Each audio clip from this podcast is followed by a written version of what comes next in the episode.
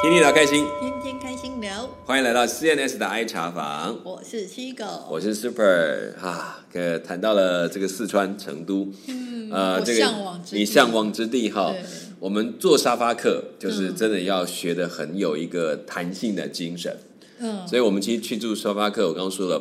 白天的睡觉时间到了，呃呃，白天的休息 休息时间到了，我们就得把它这个睡袋卷好，每天都要收放这个。当然这是麻烦，就不可否认，这样的行程是比较麻烦。你所有的东西都要收好拿出来，收好拿出来，你比较没有住宿休息的感觉，这是比较没有办法的事情。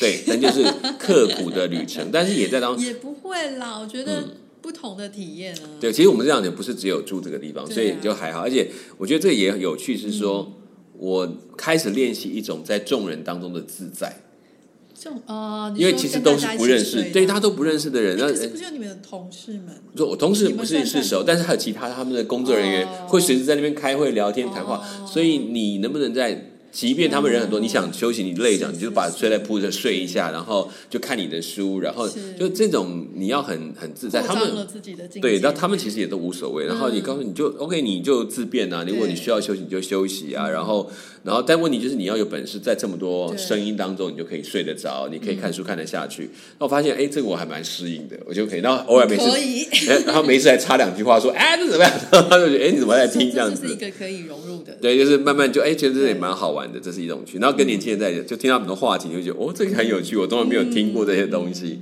然后 OK，再来就是这样。然后开始习惯，我们就在在外面到处走啊玩。那当然，除了看的一些文化景点，我觉得这大家有就在网络都查到，就不多说。但有一些地方很有趣，这个也有可能有一些新闻报道过，就是我们有到一个大概河的边上，然后这个跨桥的地方，好像有个公园，然后有些，然后有有一有几个地方我们看了一下，就是说这地方现在没什么人，我说很没有人，可是我们就看了，他们几张桌子摆在水里头，嗯，然后还是麻将桌。对，然后我就想说这是什么东西，不太懂。然后旁边也有一些公园的椅子、桌椅，就是在在这个地面上干的地面上也有几张桌子，嗯，然后里面也是麻将桌。我就想说这怎么了？他就跟我说、这里就打麻将啊，你在下午来就一整片人都在那打麻将在。水里，呃，没有在在七八月的时候就全部都在水里。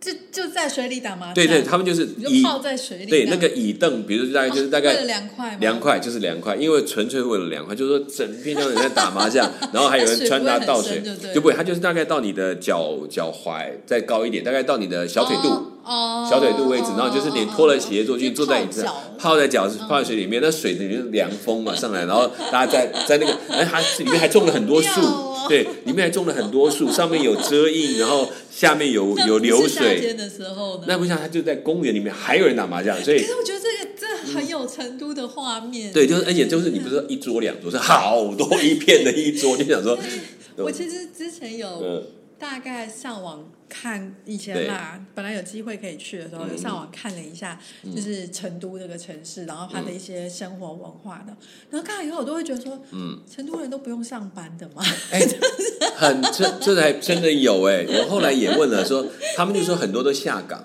就是说。可能到了，呃，因为以前他们以劳工证是很优先，嗯所以很多都是二十年就退休了，哦退休的是一直不断领那个薪资的，哦就他们有一个有养老的，哦因为你为国家为为社会贡献哦，所以你这个叫国家负责，他们就有一个基本的一个生活补贴是够的，所以他们也就不特别一定去做什么工作，嗯然后可能就在下午就在那里吆喝，就在打麻将啊聊天，或者公然剧组的一整面这样子。但是我们没有，但是这样是他们的生活日常。的传统。对对，休闲生活，对，所以这都是变成一个特殊景象。所以直到现在，他们到夏天，尤其这几年四这个川麻将特川特热的时候，他们就很喜欢就在那个里面，就就不用冷气，你看这样多凉快。材质啊？呃，我搞不清楚，有的是竹子之类的，就这样，然后就这样压在那里，所以我会觉得还蛮有意思。就是那个花美很可惜没有看到，应该拍起来。对我我看到的只有几桌这样子领，想说哦要到下午就是那些大爷大娘他们休息午觉睡完了就来这边打麻将。对，因为成都会热，所以我那时候查的就是成都人就是会有睡午觉的习惯。。对对，然后会有一天到晚在就是去茶馆的茶楼的习惯，聊天呃对侃大山，对，然后想说，嗯啊，都是什么时间上班啊？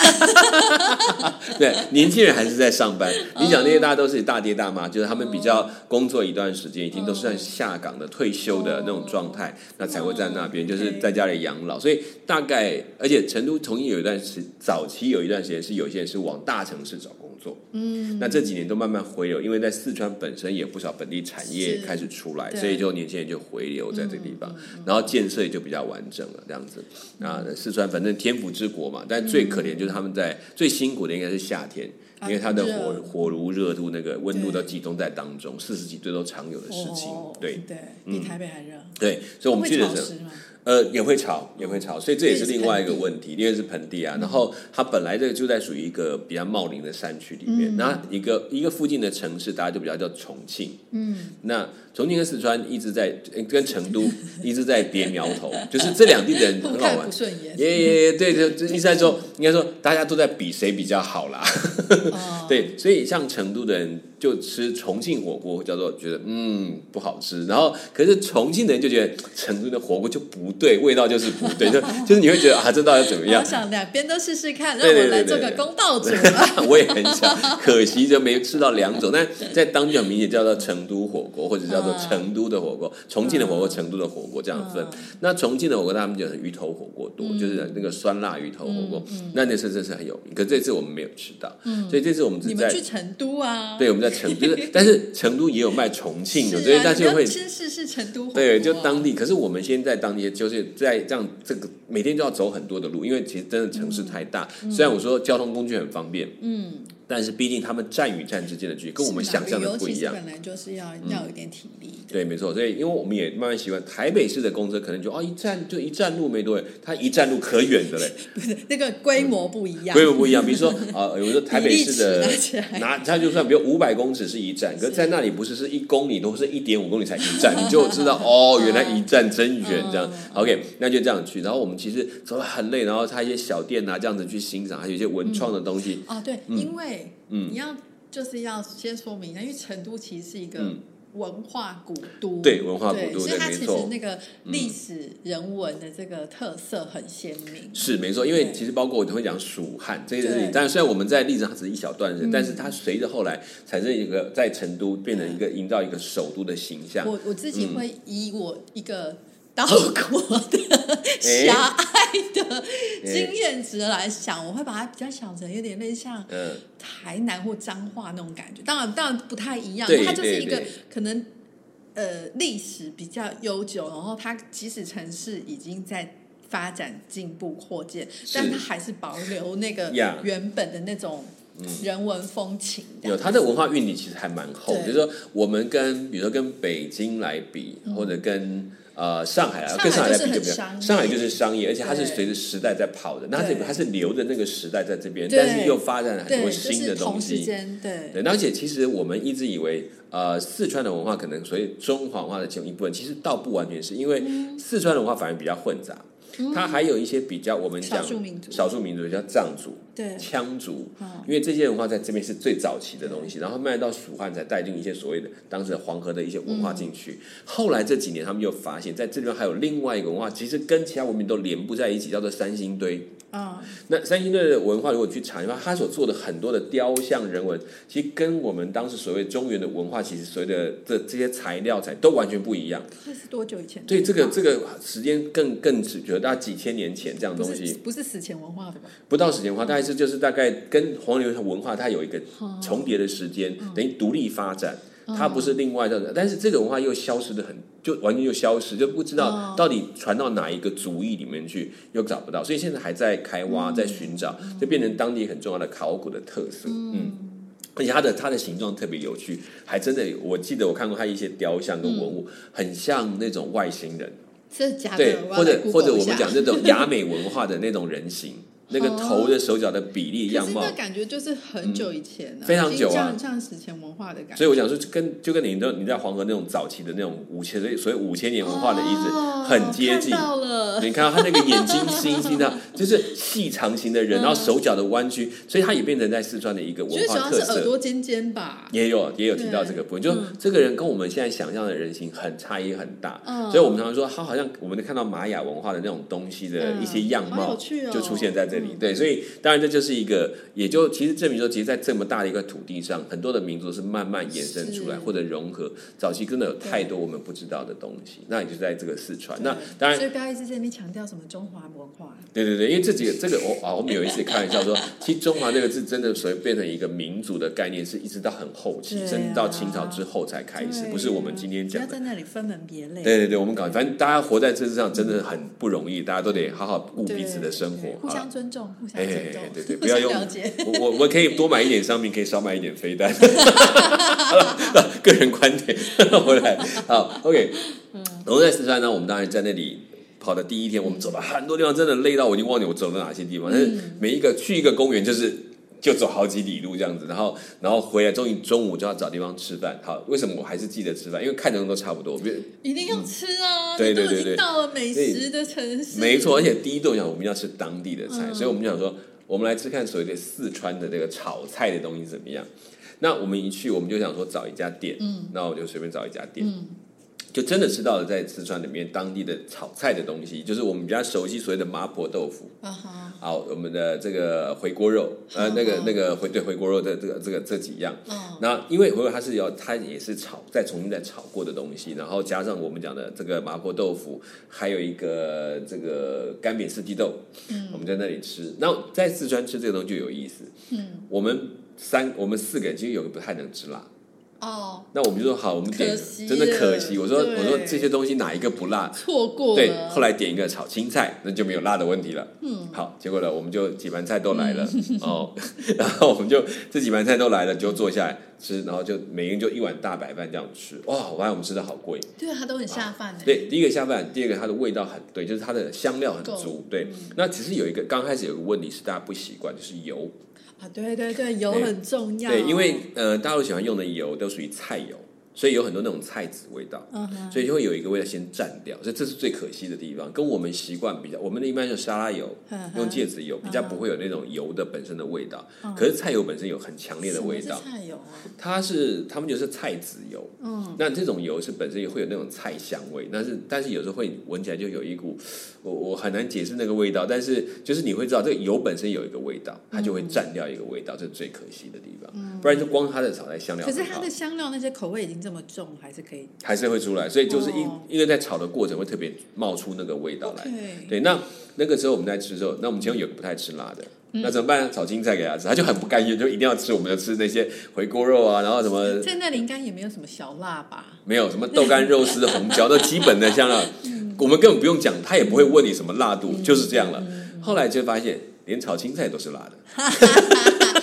就可以就很公平啦。对对对，大家都他说好，那就都吃。就我们拍本身吃到 去了一趟以后就会吃辣，就会吃辣。然后他这样吃，他说 哦还不错，很香，他觉得对啊，很好吃。我以前也是训练出来的。对，但是他吃完之后，就看到他整个嘴唇就红咚咚胀起来。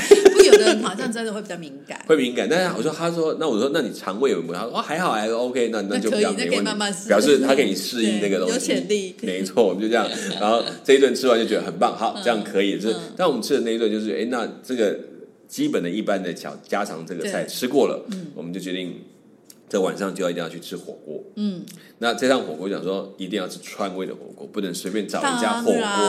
对你都到这个地方，你再不吃当地的成成呃成都要成都人吃的火锅这样子，然后他们就那那那个就是帮我们收集资料说，嗯，这样就查一查啊，看起来这家不错，我们今天晚上去吃这一家。天啊！我才知道，人家在成都吃饭其实真的不容易。怎么说？晚餐我们以为说，那这么多店找一家吃就很简单，不是每一家都满。啊，成都人喜欢外食吗？很喜欢，我就真不知道这是哪里来的人。那边的餐饮商机是很够的，很够的。然后我们去了大概跑两三家，都是满满的人。然后终于有一家，对我们想说，哎呀，随便找一家都好。他，因为，他店都很大啊，真的每一间店面都超大。对，然后我就是我说人也非常多。我地大物博，什么不缺人？对对对，但但是也就可以这样沿路这样两三家这样看，就后来跟着看一家也不错的评价也蛮好，好那去吃，然后就觉得还好那一次就刚好不用排队。看评价。他们就看百度啊，对啊，他们的因为百度他也介绍，那当然也有一些他们自己的那种微博的那种有啊，他们有一个美食的那个对对对，就是参考面参考那个大家看一下，蛮蛮准的。对，那只是说那时候很害怕说很多人，因为其实大陆也开始在做这种推播的东西，所以就很多东西就做出来的，对，就是广告啦，你你得小心，就这样。我们大家看，那看了有一两家，我就哇，那两嗯，发现还好，反正人多就不选，就选我家我们最想要的，刚好刚好，我们去到那边没有多久就。就有位置给我们，四个人就去。你进去坐下来，四个人坐下来，三个人是超爱吃辣的。一个是不行，然后他就上来问一下说：“那你们辣度要？”我说：“没问题，咱们就中辣好了，就不要不要。”你说那个店家问？对，就是稍微担心，还是有还是问一下。然后然后有好像有帮我们有一个有一小格是白锅，他就那个大，因为大陆吃火锅跟我们不一样，我们我们火锅叫圆的，他是他在那些点是方的，就四方的。像四川的那烤鱼那种方的。对对对，是方的。然后在也是后来知道，大家去吃海底捞都知道，那个方锅，然后隔几格这样，它也类似这样，它有点可能就是也都学来。他就一样用方锅，然后里面分了大概三格呃四格，然后四个里面它就有一格特别留的是白汤的，让他可以去吃这样。然后另外三个呢就是就是就是就是麻辣，就我们就吃麻辣的东西，然后又爱吃麻辣烫，所以基本上我们就叫了那个就那个糖果，然后也叫一些料，算算还算合算。不过价钱的时候我已经觉得嗯已经不算便宜，就严苛来讲，它跟台湾的落差没有太大。你们那个是吃麻辣烫？呃，算麻辣锅，因为它还是有汤料，但是我觉得方式上跟麻辣烫还是比较接近，因为它的配料其实我们爱吃的都是那几样，比如牛肚啊，然后那个毛肚啊这几样东西，好吃的东西，然后点，可是当然还是比台湾便宜，只是算一算，哦，开始慢慢接近那个那个价格。了。那这一次我们就吃了，好吧，这里就开始，就突然发现不对劲，它有一格特别辣，他有去告诉那个就特别辣，我们想不是不信邪来试，就发现吃的那个三个人都受不了。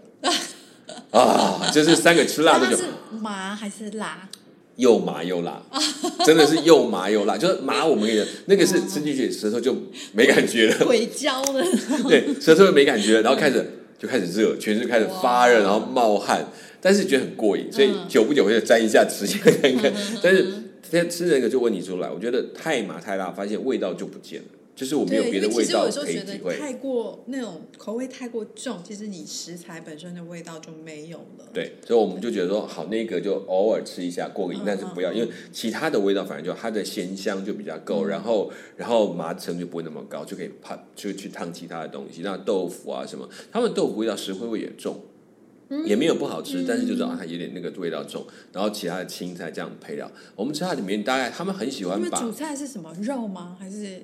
主菜就是哎肉啊内脏多，鱼反而不是鱼反而是另外你要叫鱼头鱼头火锅它就会有。那但是鱼头火锅他们就跟你讲那个重庆的火锅，我觉得我问的很仔细很认真。对，我知道，其实你已经因为包括他刚刚已经跑去查什么三星堆那个人长什么样的，太那个是你刚刚看的三星堆的人也只是一个意象图，好不好？OK，实际上的三星堆的那个那个照的那个雕像，你看，因为想说我就有认识的长得类似的人。OK，那个满身肌肉不是他们原他们原。雕像是一个细长的，对对对对对对对，示意图。OK，好好好，重点回来了。哎，我们我我觉得吃那个嘛，我们在之前吃他一些他的一些呃肉的料理还不错。那其实我觉得这一点可能大家先想清楚，因为大陆他们吃的这个烫的肉，他们喜欢烫回的那种不老肉。什么意思啊？就是说那个肉本它先腌过了，有太白粉去拌过了，那你知道这种肉茶就不会老掉。对，那你烫起来烫再久都不会有问题。哦，对，可是但是问题，它因为裹了很多的粉，对，那我就觉得说这其实相对的一个问题，可能就没有那么的健康，或者肉本身就不需要那么新鲜，都是问题。那我们为什么喜欢吃那种新鲜肉片？对，就不是要很快就可以吃出肉的原味。对，而且不是要你整把肉丢进去这样，那他们是很喜欢就整锅肉这样啪就整个丢到你的锅里头去。那锅不就也很多粉吗？对，就是变成锅 锅那样子。对对对，那那其实这就是问题说。我我们后来就理解，其实他们的汤真的不是拿来喝的玩的，就是真的纯就这样麻辣烫的概念，就是给你烫。对，所以汤浊了也没关系。然后这个肉本身，但这样子下就被你整锅肉这样下进去。那对我来讲，我觉得这样不是不好，这种吃粗饱可以。嗯。可是你想吃到肉的味道，那么细致。对，就比较就比较弱。那当然海鲜就比较少，因为一般是内地，它就比较少这种海鲜的东西。让我想到一个是什么？嗯，我想到你看有这么多的。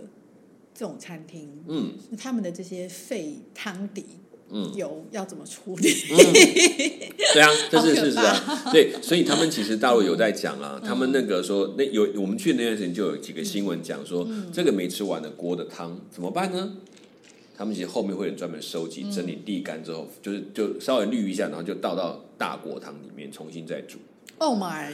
而且都听到说：“ 天哪，我可不要知道这个。”因为但这问题就是就是很实际，因为其实对以前的麻辣烫，就算你不是这样做，就是你要处理，我觉得对环保本身都是很辛苦的。就是他当然可以做堆肥处理，这是可行的啦。那可是后来我就发现说，这样这样这也是要花钱。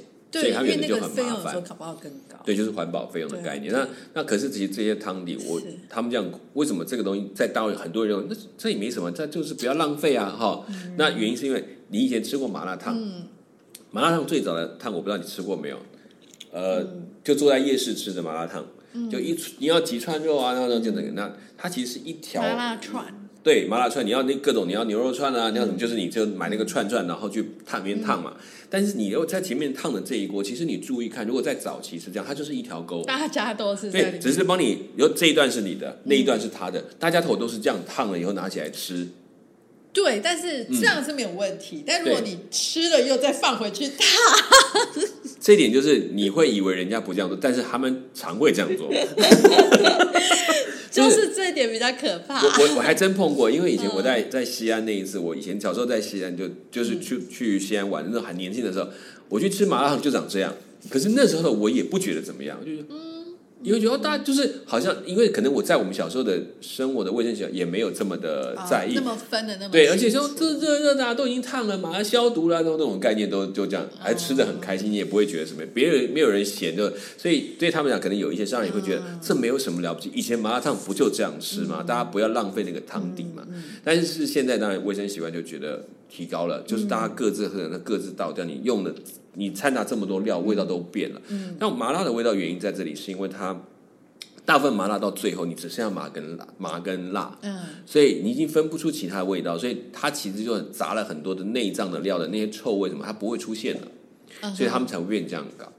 那当然今天就不会了。都是内脏的。对对对，其实我们吃很多内内内脏也适合用麻辣来来煮了，所以盖味道。对盖味道，所以一般我最不喜欢就是把海鲜丢到麻辣，因为。海鲜本身味道鲜香，我再去放去那个味道盖掉。那如果不新鲜，我吃不出来了，嗯就变这样子。那就这样吃。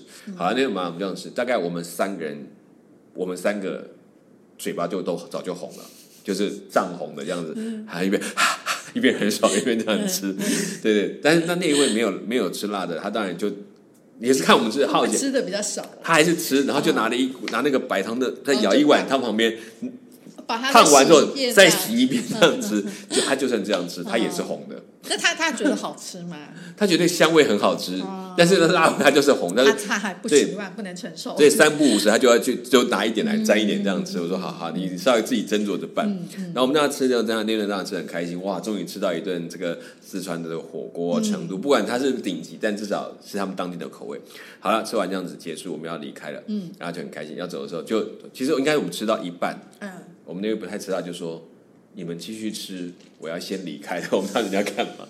他肚子不舒服，没办法。他说我真的没有办法，他说不习惯。我说那没关系，真的不要勉强，因为这种东西辣，万一把胃肠搞坏了，对，他就他就回去休息。但是又下次问你要不要再很想再吃？我说好，这是没办法。其实有一些像我妹也是不吃辣的人，但她喜欢吃麻辣锅跟麻辣臭豆腐。哎，对，就有这样子。对，然后她就是。然后我就想说，可是那你吃这些的时候，怎么它不是也是辣的？对。但他们就是喜欢那个香气。有有，我碰过有一些人，就是他说，我说麻辣锅是很辣，他说对啊，可是他说不，麻辣锅不辣。我说为什么不辣？他说什么？呃，什么什么叫辣？说你那个吃面加那个辣椒才叫辣。我说等一下，等一下，这不都是辣吗？他说后来就有人跟我讲说，他说对他来讲最重要的事情，好吃的东西都不辣，不好吃的东西怎么样都是辣。我说好，这样我理解。加辣椒也好吃啊。对啊，所以所以就是你看嘛，因为可见它那个辣对他来讲是一种调味的概念，一种个人主观的感受。在这种地方的辣就是刚好，在那边的辣就是不对。好了，因为这是这样辣。可是四川吃辣不是只有在吃我们讲的火锅这件事情，当然现在还有些不辣的菜，什么醋溜的啦、马铃薯那种都是很好吃的，但是它不辣的，很香。马铃薯、土豆丝，对，土豆丝就叫土豆丝，然后然后那个脆度都哇，好棒，尤其是尤其是吃吃饭前先吃那个，整个胃都开胃了。酸豆，对，酸豆，那酸豆我每次哇，开吃饭前就一定要先吃一些酸豆，这样你就觉得哇，整个胃都开了，就爱吃这样。那我们后来发现，在当然四川的辣有很多种，但是还有一种有趣是台湾比较少接触的，就是我们讲吃豆腐脑或是吃豆花。嗯，那他们吃豆花，我后来才知道，在大陆吃豆花是没有甜的。哦，真的？至少我在四川碰到是这样，我在北京碰到也是。那是怎么吃豆腐都是吃咸的？咸的？对，咸的，不但是咸，还要辣的。啊，辣的？对，就是它，我那嗯，是也是一碗豆花，一碗豆花，对，一碗豆花，然后加辣跟咸。对，那其实就只是吃。咸豆腐这样啊，有点像，但是又我又不完全一样。好，我们就讲，我就去吃了，我就叫一叫一碗豆腐花，然后来吃。有汤吗？哎，它有一点点汤，就是那个豆腐的水的那个上。好，那个豆花，它就给你倒碗豆花，然后接下来呢，酱油倒进去，醋撒一点，然后凉拌豆腐的概念。对，然后再辣椒粉一片，然后孜然粉。一片，然后，然后，然后，然后再，然后再拌起来。那刚开始我傻眼说啊，豆花怎么回事？就就当然没有其他料。对，就这样。那当然它就有咸味在里头。就开始我想说，当我知道有咸豆腐花，这很早之前就知道。可是这回它是连那个辣椒粉撒的豪迈，跟孜然粉撒的豪迈的状态，想上面一片都是那个，听起来很爽口。对，然后就拿起来哦，然后开始。就就要吃了嘛，就我看他们都是这样拌拌拌，因为我预想以为他是拿一碗甜豆，然后我看很傻，看怎么吃，不知道。所以它不是甜点，完全不是甜点，它是点心，但不是甜点。我就拿来这样，然后拌拌这样吃，就发现吃完哇，糟糕，完蛋了，因为那因为它都是那些调味料很香的，然后然后刚开始是豆腐怎么可能？后来想不对，好吃，就怕是整碗之后很想吃第二碗。后来我就觉得哇，真的是有对又便宜，然后后来才知道。他其实做这这个豆花，他来做我们这样吃。其实，在台湾早就有这个菜，我们真不知道，豆花牛肉或者豆花油条。我不晓得。对，台湾有几道川菜，这这这是川菜的川菜馆。对对对，就是说它的叫做豆花牛肉，它就是用豆花然后炒牛肉，然后对，然后甚至有一些它的像水煮的料理，它里面其实底下都是那个米做出来的粉的，就是它会配那些糯米粉在一起煮，就是那个味道，就过去我们会以为那叫做甜味的，其实在大陆本身他们就是咸，它反倒他们不知道什么叫甜豆花。对他们讲，反正就没有没有概念。对对对，但这个后来一定有，我觉得现在一定有，就是 冰品一定会让他们吃到。只是在他们平常的生活里面，本来就是，可能也可能因为糖的取得，在那个时期本来就不是容易的事情，所以大概就是这种国民小吃，就这种咸豆腐花这样子就出来，那个辣的，哦，那真的吃起来就很过瘾。好，那就是第一次这样吃，所以慢慢发现说，整个口味在跟大陆的吃的习惯有点不一样。但是当然相相对来讲，上次我记得。那个小布有提过，他在上海之后，后来再去，他会开始觉得那个味道有点重，太油。但其实真的，他大部分都是比较重油、重咸，口味比较重。对，口味比较重。所以那当然在那边，但是去了就发现。吃了吃上那个味道，你会发现很多味道就吃不下去，就啊不够味道，就不要吃到那种味道，你才可以。啊，好想尝试看看。嗯，对，但在在四川里面，它的辣度就会分很多种。是其实后来的话，原来他们本来的对辣椒本身就有很多类型，有干的、辣椒是一门学，辣是一个学问。是，就比如它有，比如吃辣椒有有干粉的那种，然后有辣油的，然后有泡什么泡椒的，像他们有一个小吃在。全这个世界就是你看，整个大陆各地都常常卖，叫做泡椒凤爪。哦，我道那个投资，它现在都在变成超商也买到，就一小包里面叫下酒菜，它就里面你看就是看到几根绿绿的辣椒，嗯，呃几片，然后里面就是那个凤爪，一般我们是鸡脚，嗯，它就泡好的那个，然后来吃，你就发现吃的哇，那个味道辣味之透的。然后呢，就是会冲上去，但是又很香。然后我就发现，难怪他像那种辣，我应该不敢吃。嗯，他他就配啤酒，所以很多人就是配着啤酒吃的小菜，那个味道就很好吃，就大就是所以，但是它辣味又跟我们吃麻辣锅的辣，嗯，又不太一样。对对。